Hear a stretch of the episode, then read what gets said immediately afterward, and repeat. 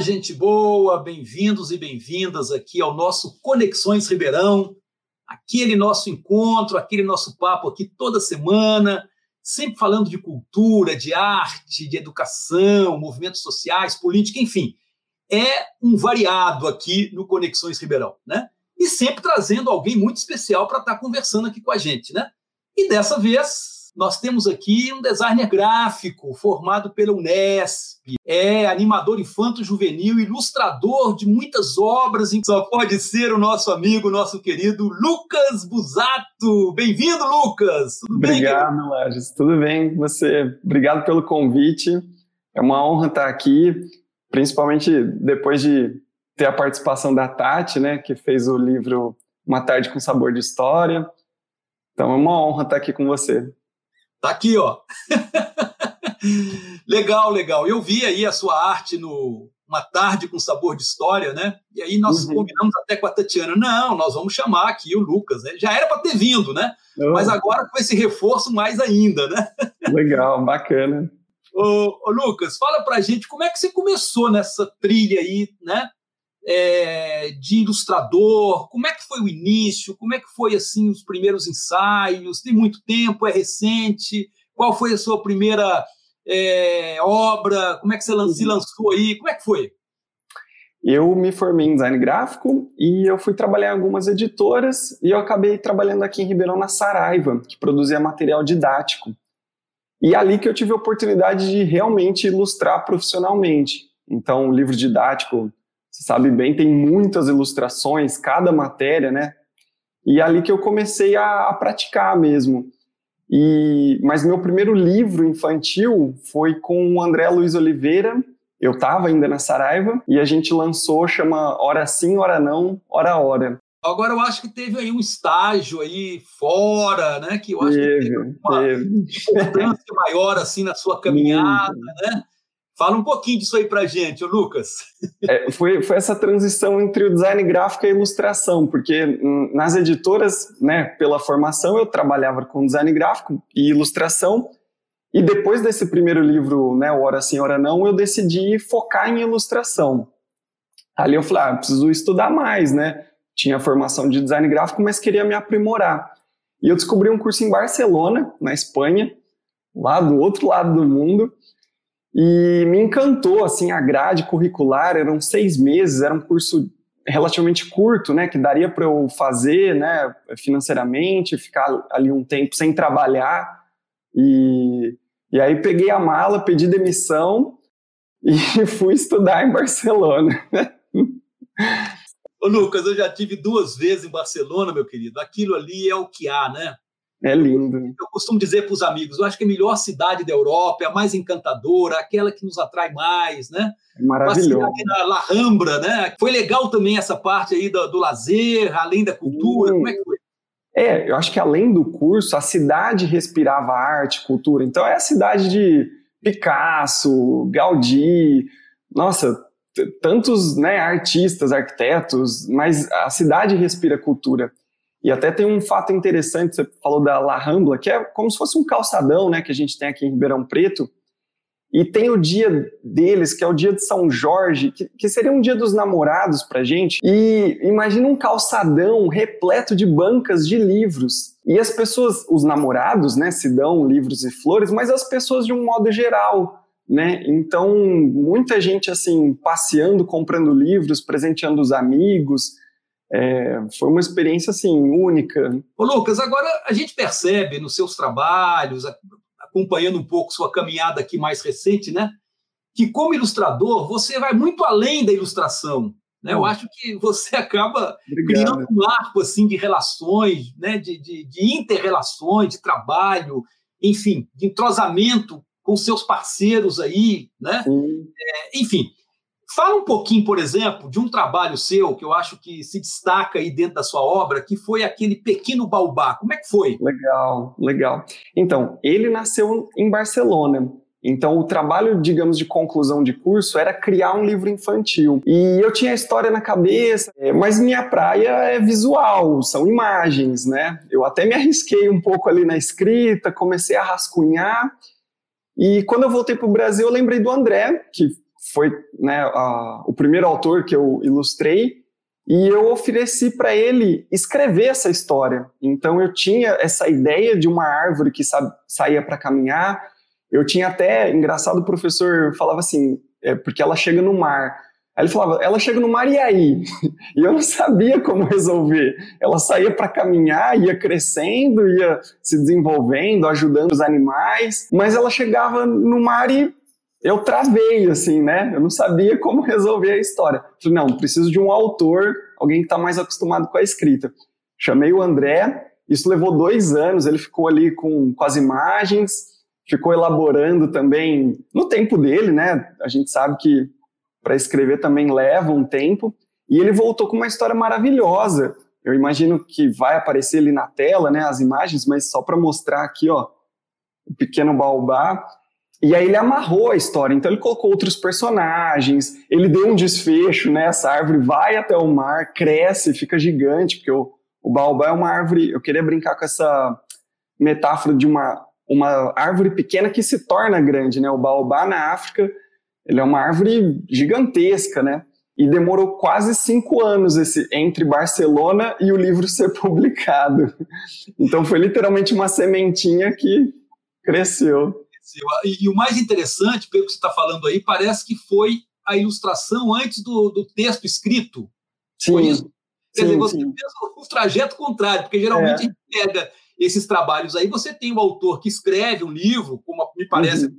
exatamente com a Tatiana, né? Sim, e você ilustra aquilo, o texto que já está escrito. Você fez justamente o contrário. Então foi realmente uma obra mágica isso aí, né? É, foi uma parceria muito legal, foi uma honra ter feito isso com o André, porque ele, ele deu um, uma outra vida para minha história, né? Eu estava ali ainda tentando e ele realmente completou.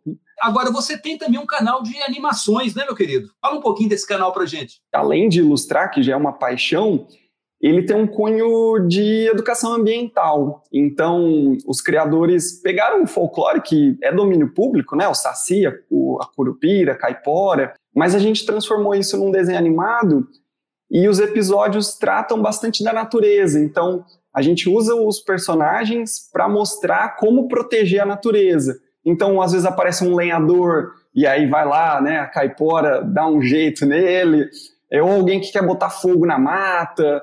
É, então, tudo que, digamos, de errado que o ser humano tenta fazer, a turma do folclore tenta ali corrigir e passar uma lição positiva né, para as crianças. Ô Lucas, agora eu vejo que esse seu trabalho tem muito a ver com a educação, né? Porque para trabalhar com criança, com adolescente, com jovem, né? Uhum. Você, exatamente, eu acho que esse é o seu público.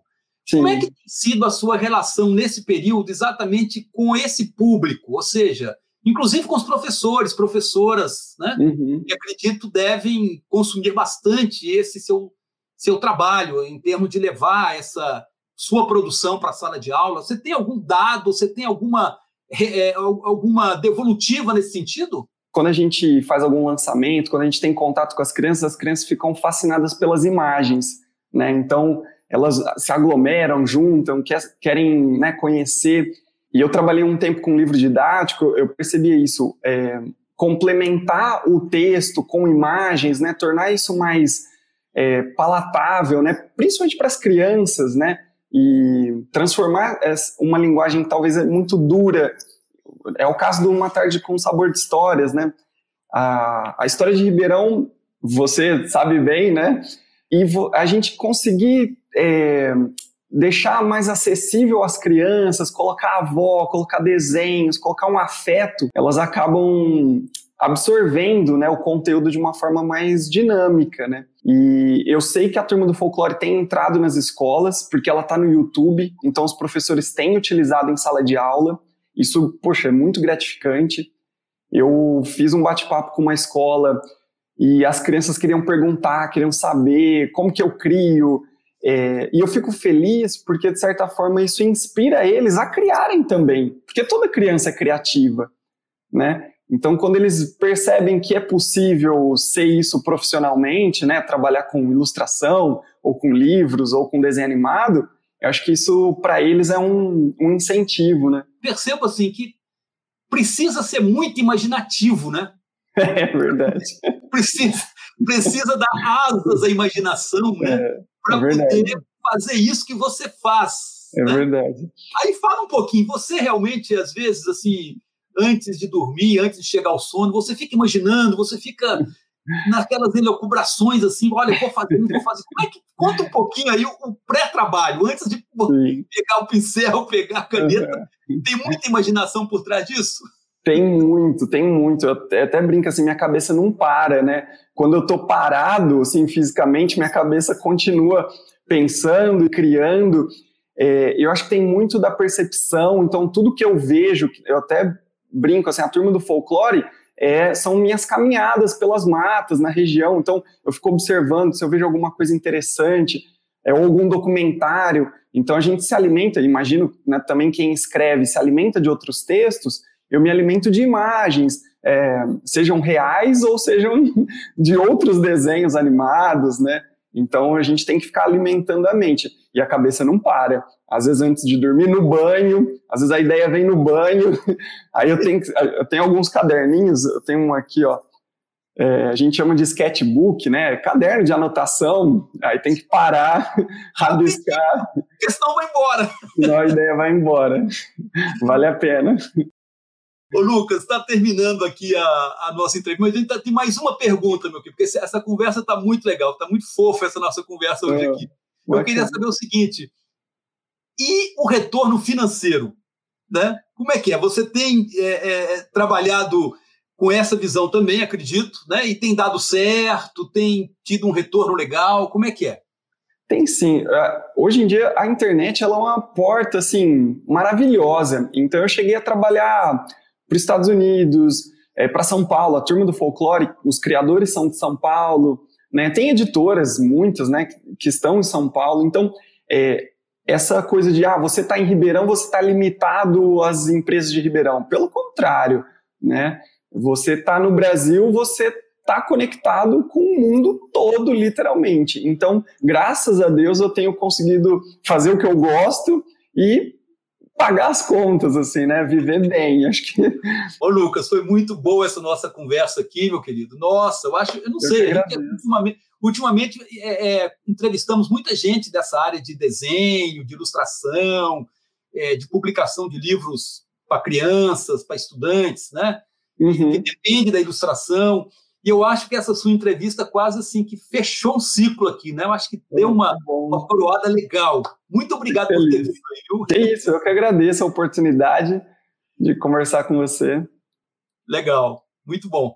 E vamos contar aí com de outras vezes também, porque a gente costuma chamar de novo o entrevistado, viu? Passa um Combinado. tempo assim, não, deve ter coisa atual aí, está lançando alguma coisa, algum trabalho novo, vem cá falar desse trabalho, né? Combinado. Ah, então aproveito a oportunidade de Opa. deixar um convite. Eu vou lançar um livro que chama Bons Vizinhos, do autor André Luiz Oliveira, no dia 30 de novembro, na livraria Travessa, aqui do Ribeirão Shopping. A partir das seis e meia, a gente vai ficar lá a noite toda. Então, quem puder comparecer, vai ser uma alegria ter vocês lá. Tá bom. Falou, Lucas. Um abração, um beijo, querido. Um abraço. E aqui vamos encerrando mais um Conexões Ribeirão, né? O nosso papo aqui tão delicioso aqui com o nosso querido Lucas Busato, né? Você encontra lá no nosso blog essa entrevista e encontra as outras anteriores também. É só acessar lá www.professorlages.com.br, né? Nos acompanha pelo YouTube, vai lá, se inscreve, bate o sininho para você ficar antenado aqui com a gente aqui no Conexões, né? Agradeço mais uma vez ao Lucas, a todos que nos acompanharam. Um grande beijo, um grande abraço.